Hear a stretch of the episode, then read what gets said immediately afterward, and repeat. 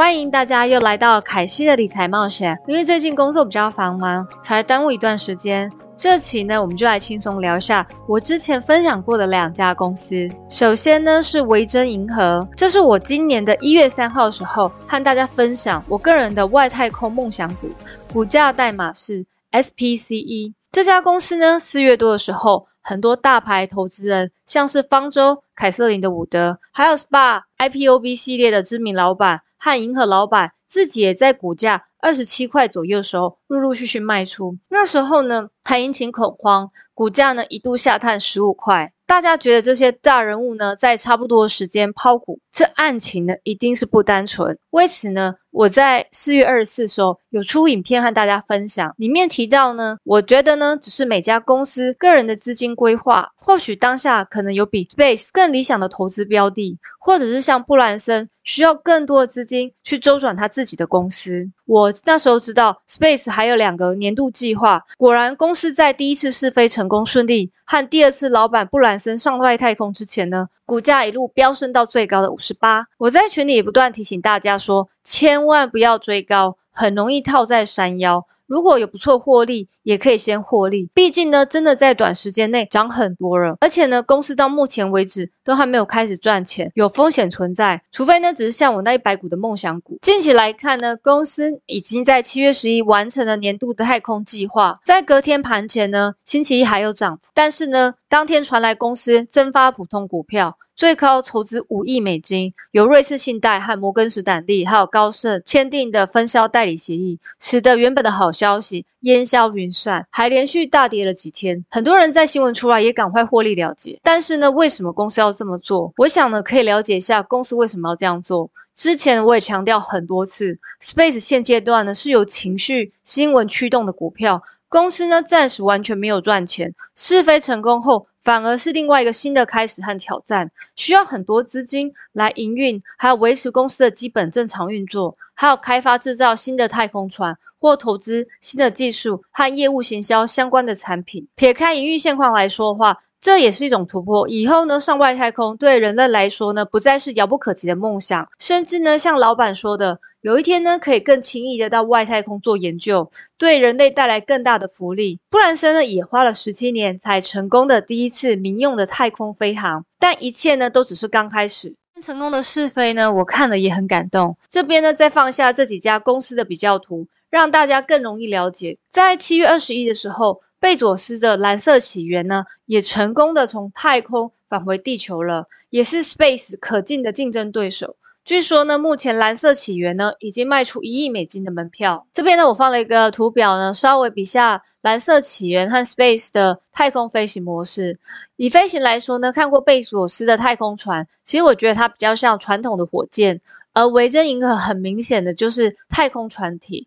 然后，但整个行程呢，要花费时间就比蓝色起源还长，大概要九十分钟。相信呢，有看过直播就知道。贝佐斯的是一下就直接冲向天空，之后呢，慢慢的掉下来，很像我们在游乐场玩的那种自由落，但最后你还要做一个降落伞下来。维珍银河感觉就是真的去太空冒险，穿完太空衣，然后呢，坐着飞行船出发。那回程呢，也是太空船回到地面呢，才完成整个旅游。应该呢，会有不同的客户群去支持。目前呢，蓝色起源呢和 Space X 都还没有股票上市。结论来说，我个人看法是，维珍银河呢现阶段的股价完全就是买方和卖方与资金行情造成的。那投资这种公司呢，风险是非常高，不单单是在公司还没有赚钱，还有每次的飞行顺利与否。现在试飞的次数呢，其实还不多。虽然我很佩服老板的勇于冒险的精神，例如像特斯拉的自动驾驶也测试了无数次，到现在呢，其实也还没达到理想。试想，如果太空船不小心闹出人命呢？那接下来的发展就会很困难。所以呢，也就是说，股价的波段涨幅是很大的。一有一个坏消息，就像过山车一样，直接腰斩一半都有可能。我自己投资呢，就有心理准备，当做没有这笔钱，抱着太空梦。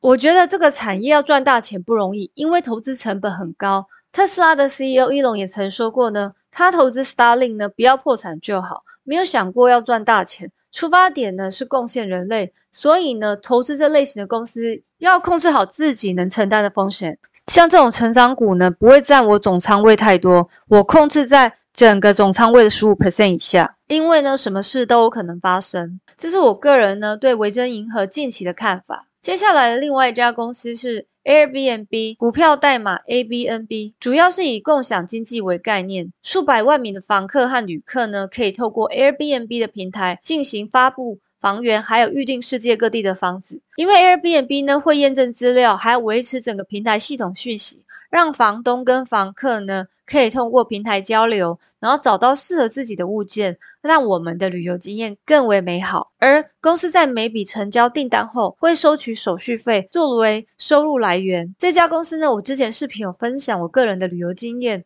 呃，没有看过的朋友可以去看。相信呢，大家和我一样呢，真的很久都没有去放松旅游了。希望疫情结束后呢，可以去找个地方好好旅游。那公司目前股价呢，在一百三十到一百五十七这边区间震荡。从上市到现在，最高的两百一十五块呢，到最低的一百二十九点七一，也拉回了五十八 percent。我在想啊，如复苏呢，相信呢，大家被关久了。旅游会是大家最期待的一件事情之一，但是呢，饭店人来人往呢，还是让人会不放心，担心说住饭店会接触的人比较多。这时候呢，Airbnb 这样的共享经济服务，我比较能满足大家对物件的期待。各式各样的房型呢，家庭成员不管有多少都可以包办，甚至连家里的毛小孩都可以一起出游。这一波疫情确实对旅游业造成很大的影响，各国封锁呢，还有飞机停飞的，其实长期呢都不是不断的正面的向上成长。而疫情发生开始，二零一九年的十五亿国际人口下降到三点九四亿，足足少掉十亿的旅游人数。不过随着疫苗的接种扩大，接种人数呢如果能提升的更快。旅游业呢，就会慢慢有机会回来。身边呢，很多接种过的人开始展开轻旅行或跨国旅游，所以我觉得对旅游业也带来曙光。公司预定的页数和体验数跟去年同期相比呢，GBV 有明显的成长了。GBV 就是平台民宿订单的成交总额，可以衡量公司业务是否有稳定的增长。二零二一年的 Q1 呢的一百亿，和上一季的二零二零年 Q 四的五十亿相比呢，有明显的增长。公司预计呢，二零二一年的第二季度呢，将会明显高于二零二零年的第二季的水平。再我们看一下 Airbnb 的财报部分，去年呢，Airbnb 是相当辛苦的一年，因为疫情的关系，旅游受到很大的限制。但随着疫苗的出来，还有呢，旅行的放松，公司的业务呢明显有改善。二零二一年的第一季度跟去年同期相比呢，其实成长了五 percent，超过二零一九年的第一季度。收入增长主要来自于北美的成长，与二零二零年的第一季相比呢，其实取消的次数也减少了。整体来看呢，Airbnb 公司的成长率在旅游业算高的，这一点呢，我觉得对于成长型的公司来说是相当的重要的。呃，但是呢，二零二一年呢，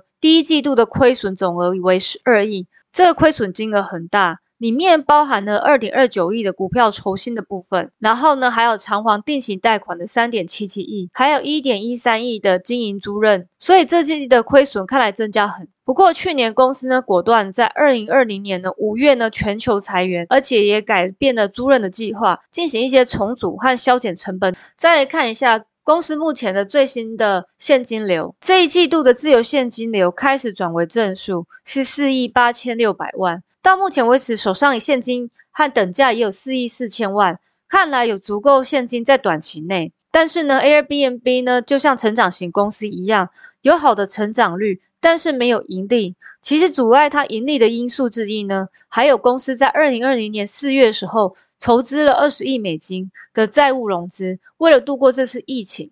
目前呢，Airbnb 还在偿还这笔债务。我刚刚也有提到，三点七七亿呢，让公司的净亏损增加了两倍，主要由于债务的偿还。讲那么多，对大家来讲说，现在的股价合理吗？才是最重要的。我们乘坐这张图表呢，这张图表就给大家参考，表的 Forward PS 值。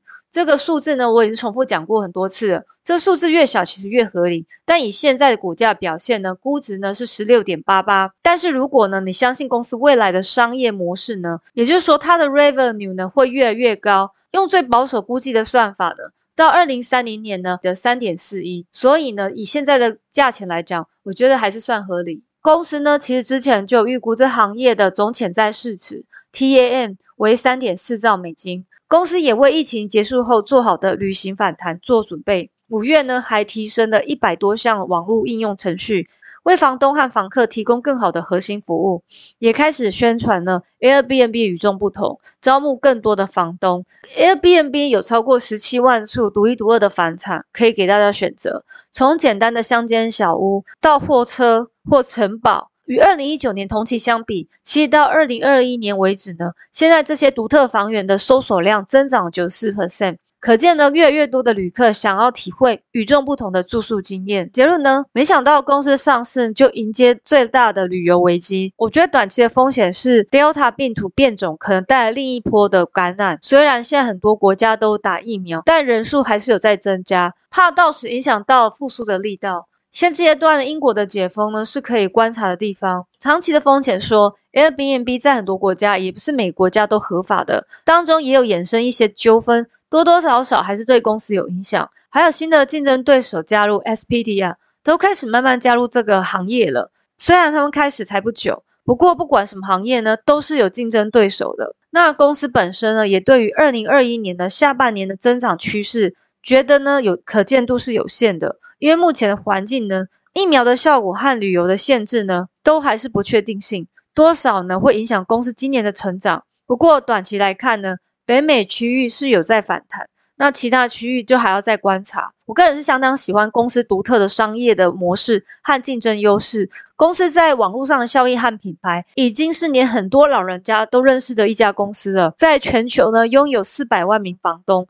招揽数亿的房客，公司也不断的在扩展涵盖范围，在长远来看呢，还是很有成长潜力。但目前的大盘我觉得来得很高，或许呢，等大盘有回调再考虑也不错。今年的股市呢，因为有很多的不确定性，显得特别的刁钻。我觉得有回调可以增加手上。实现强劲内部营收增长，还有可预测性增加的公司，像去年视频我就分享了。除了早期在亚马逊一千多块时我买进，在去年分享时我也买进一万美金的亚马逊。在低于三千的时候，脸书呢、微软呢也都是不错的选择。而成长型的公司呢，可能要控制在自己能承担的风险上，不是短期时间内就会有结果的。所以呢，在一些仓位的比重上面要斟酌。以上呢，只是我个人简单的投资想法和大家分享。记得投资理财有风险，大家一定要独立思考，这不是理财建议哦。希望疫情快快散去，我们就可以出去旅游了。我们下期理财见，拜拜。